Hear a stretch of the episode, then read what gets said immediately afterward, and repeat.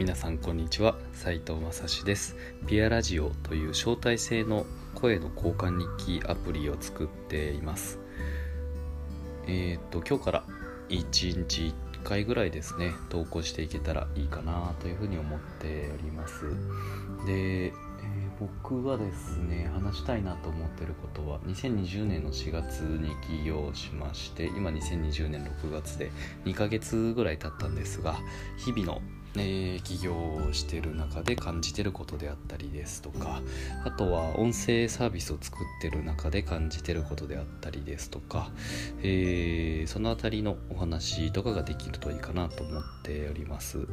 でノートとかも書いてるんですけれどもやっぱ自分も音声アプリを作っているので声で発信するのがすごい楽だなと思っていたりしまして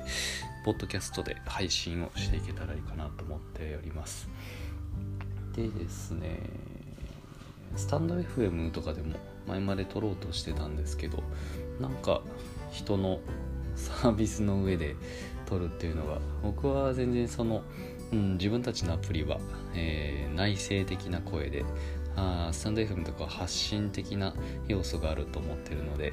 競合だなっていう風な感じではないんですけどえー、スタンド FM 作ってる皆さんがちょっと、うん、嫌だったらどうしようかなとか思って、ポッドキャストで配信をすることにしました。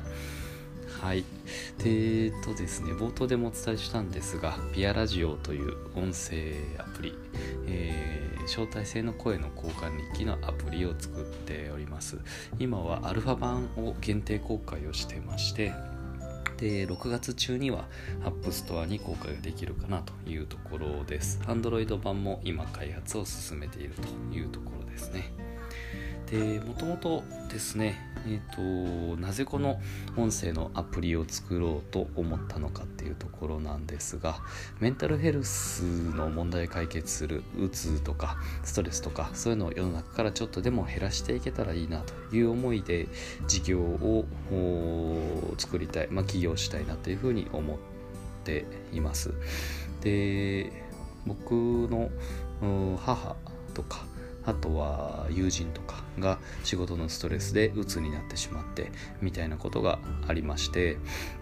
うんとやっぱり今の資本主義の世の中だと強くないと生きていけない弱いところがなかなか見せづらいっていう社会の構造があるよなと思ってましてでそういったメンタルヘルスの問題を解決する上で、えー、弱いところを見せられる場所本当の自分であれる場所でそういう自分も愛してくれる場所を一人一人が持つということが大事なんじゃないかということを考えました。なので僕たちの会社では本音でいられる居場所を作るるということを、えー、ビジョンとして掲げましてでオンラインとオフラインでそういう場所を作っていこうということで今事業をやってます。でそのまず第一歩としてオンラインの場所として音声の、えー、コミュニティを作っていこうとしているというところです。音声に対してめちゃくちゃこだわりがあるというわけではないです。が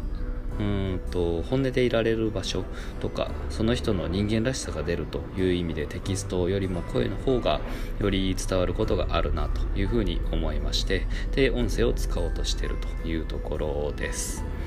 で僕たちがやろうとしてるのはですねうんと招待制のコミュニティをオンラインで作ろうとしてます、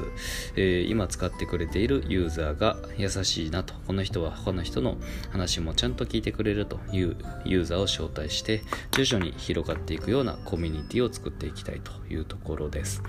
まあ、初期の mixi みたいな、え、ものですかね。えっ、と、どうしても誰でも使えるコミュニティというのはすごくいいという反面、えーと、やっぱりコミュニティの中で本音が言えるかどうかっていう安全性の担保の部分だと難しいところがあるなと思っていたりします。ただオンラインサロンほどそんなかっちりもやりたくないなというところがあるのでユーザーの招待制で安心のコミュニティを作っていく。でそこで本音が言えるような場所を作っていこうというのが僕たちの考えです。またとアルファ版使ってみたいみたいな方おられましたら連絡もらえたら嬉しいかなという感じですかね。はい今日はそんな感じでまた一日、えー、一日投稿していけたらと思います。斉藤正史でした。